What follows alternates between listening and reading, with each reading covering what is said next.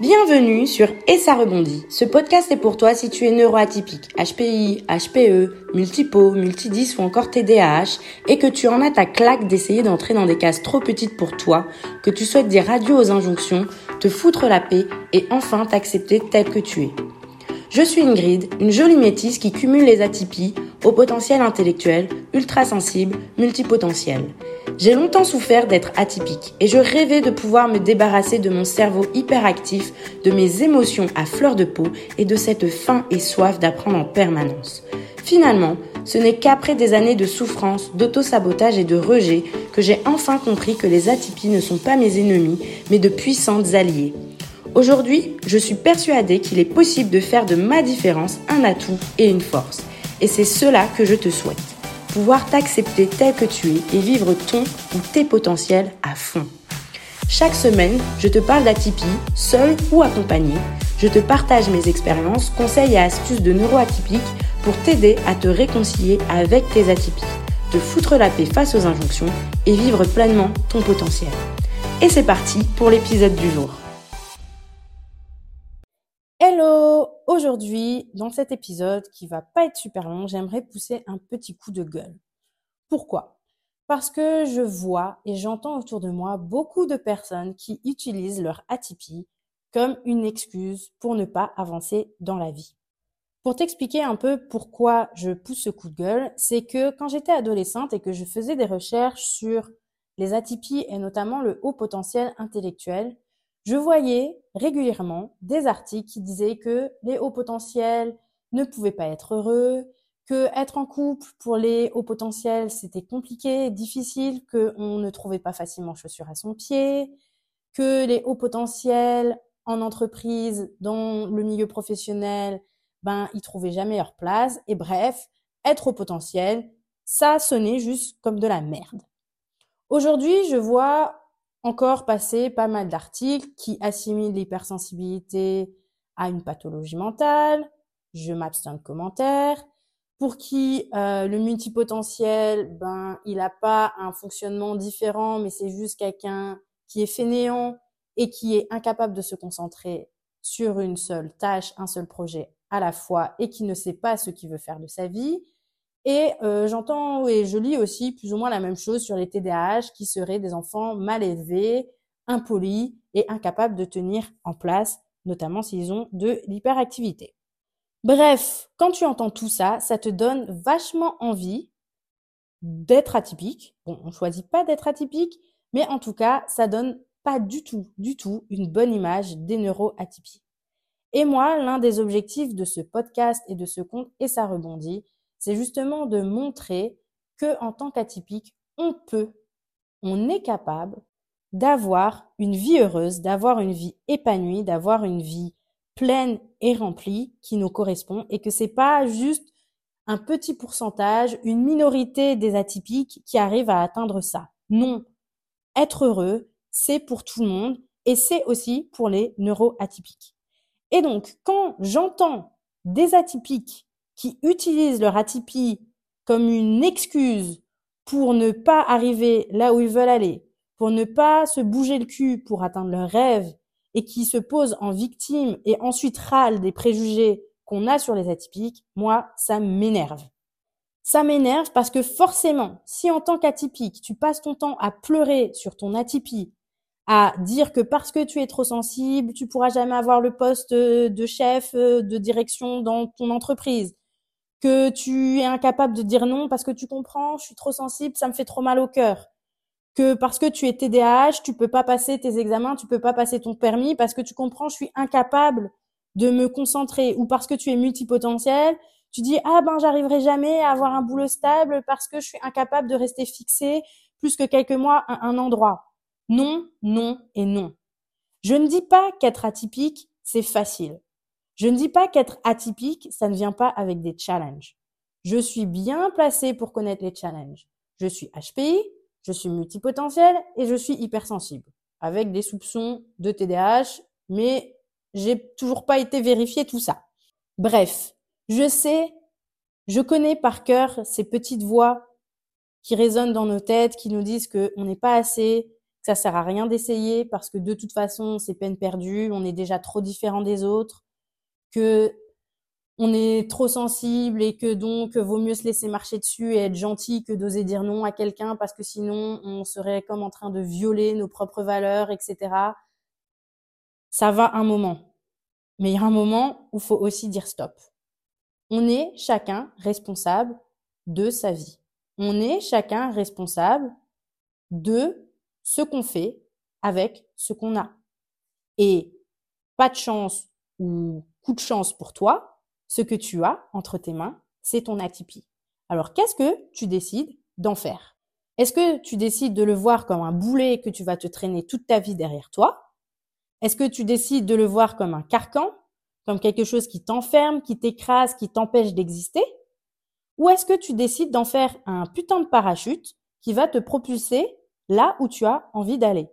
Et moi, je pense, je suis convaincue que ça commence déjà par la perception que tu as de toi-même, que tu as de ton atypie.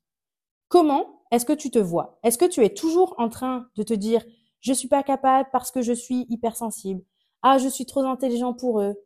Si tu utilises toi-même dans ton vocabulaire des pas assez et des trop, eh ben forcément, l'image que tu vas donner de ton atypie aux autres, c'est que tu es pas assez ou que tu es trop. Parce que ce qu'on pense, ça devient ce qu'on croit. Et ce qu'on croit, ça devient ce qu'on vit et ce qu'on met en action. Donc, si tu veux arrêter de te poser en victime, si tu veux arrêter de subir ton atypisme, il faut déjà que tu arrêtes de penser que tu es trop ou que tu n'es pas assez en étant atypique. Il faut aussi que tu comprennes que tu as plein de choses en toi, entre tes mains, pour transformer ton quotidien. Alors oui, dans la vie, il y a beaucoup de choses qu'on ne maîtrise pas. On ne maîtrise pas les regards des autres, on ne maîtrise pas les jugements des autres, on ne maîtrise pas le contexte du travail, l'environnement professionnel qui n'est pas adapté aux atypiques et qui met énormément de temps à changer. On ne maîtrise pas la violence des commentaires de certains, on ne maîtrise pas euh, j'ai envie de te dire euh, les espaces de coworking dans lesquels on est obligé de travailler alors qu'on est hypersensible, etc. Il y a plein de choses qu'on ne peut pas maîtriser. Mais il y a aussi beaucoup, beaucoup d'autres choses sur lesquelles on a du pouvoir et on a le contrôle. Et c'est sur ces choses-là que tu dois te focaliser plutôt que de regarder sur ce que tu ne peux pas changer. Tu travailles en espace de coworking, il y a du bruit tout le temps, ça te pète les couilles. Ok. Qu'est-ce que tu peux faire pour limiter cette nuisance et arrêter de dire que si tu ne peux pas être performant dans ton travail, c'est parce que tu es hypersensible et qu'on prend pas en compte ton hypersensibilité? Tu peux mettre des bouquets, tu peux ramener un casque pour te faire passer des musiques calmes et zen. Tu peux aller voir ton boss et demander si c'est possible de faire du télétravail. Tu peux oser faire ce pas-là. Je te dis pas que ça va fonctionner du premier coup. Peut-être même que la réponse de ton boss, ça va être non. Mais au moins, tu auras essayé de faire quelque chose pour améliorer ton quotidien, pour aller vers une situation, vers une vie qui te correspond davantage et qui prend en compte ta différence, ton atypie.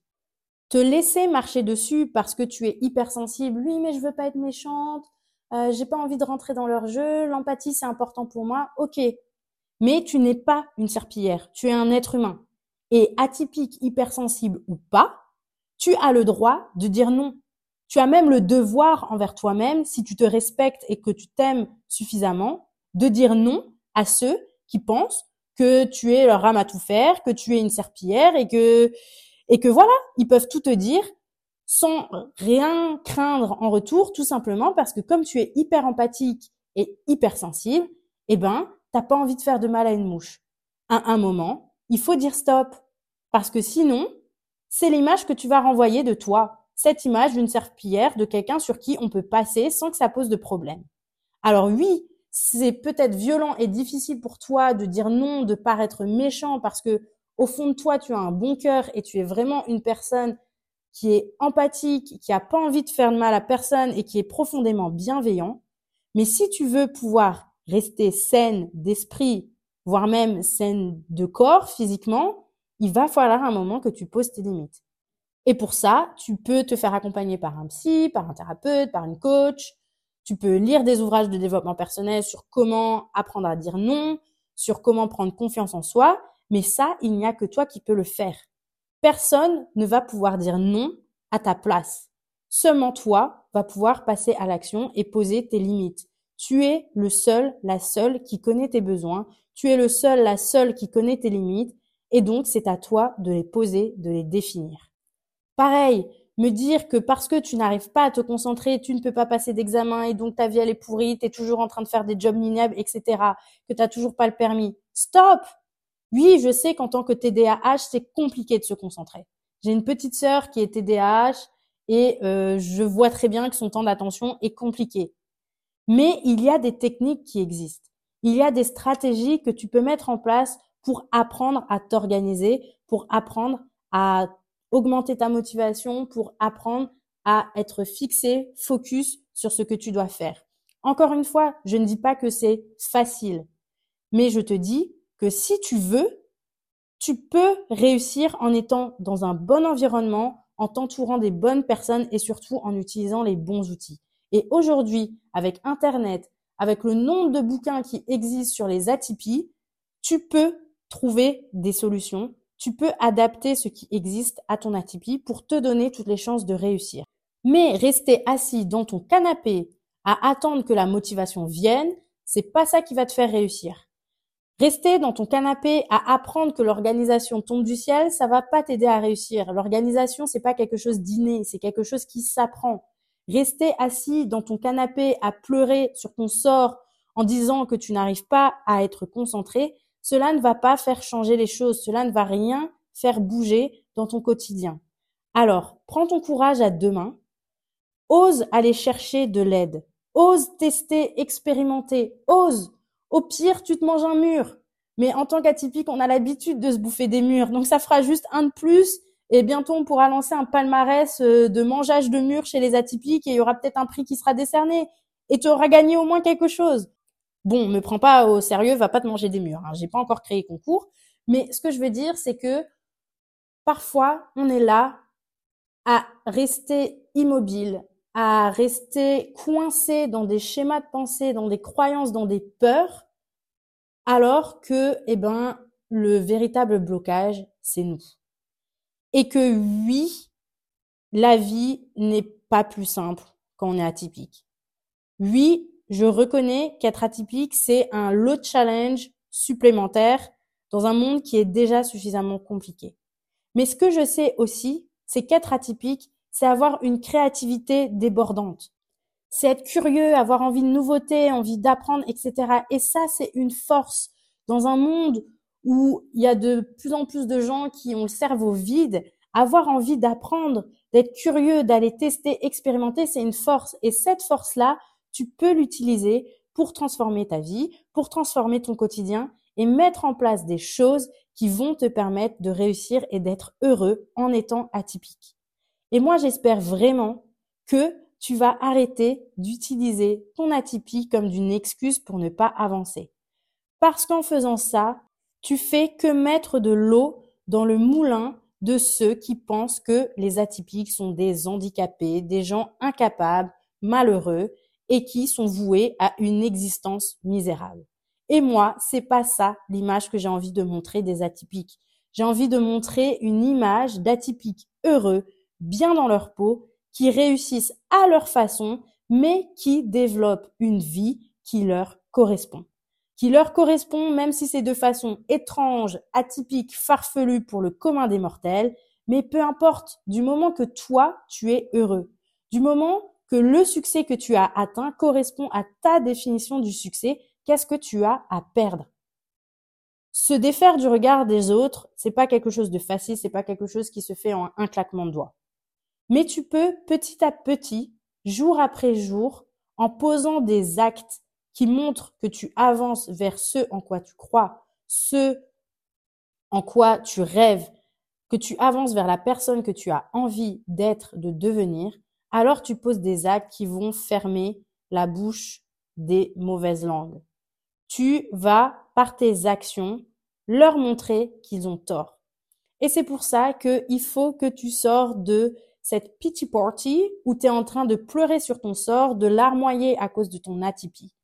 Fais-le, mets-toi debout, petit à petit. T'es même pas obligé de dire, de raconter partout ce que tu es en train de mettre en place. Tes actions parleront d'elles-mêmes. Alors, je sais que j'ai été plutôt cash euh, dans cet épisode de podcast. En tout cas, crois-moi, je sais vraiment les challenges qu'on peut rencontrer en tant qu'atypique. Mais comme je le dis, ce sont des challenges. Et un challenge, un défi, ça se relève et on y fait face. C'est pas quelque chose auquel tu ne peux pas faire face. À moins que tu sois vraiment dans une condition physique et mentale où là, tu es dépendant de quelqu'un 24 heures sur 24 et que tu ne penses pas par toi-même. Mais autrement dit, il y a toujours moyen de changer, transformer son quotidien, un pas à la fois, une action après l'autre. Alors ma question pour toi, c'est quelle est cette action que tu vas mettre en place dès la fin de cet épisode pour commencer à aller vers tes objectifs, vers tes rêves et arrêter d'utiliser ton atypie comme d'une excuse? Tu peux m'envoyer cette première action si tu as envie que je te soutienne.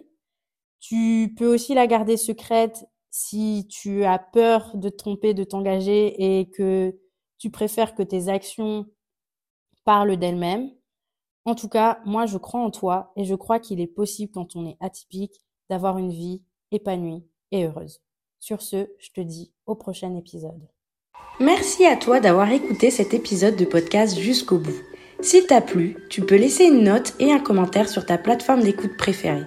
Cela m'aidera à booster les écoutes et à atteindre plus d'atypiques comme toi et moi. N'hésite pas non plus à me faire tes retours et à me poser des questions directement ici ou sur mon compte Instagram et ça rebondit.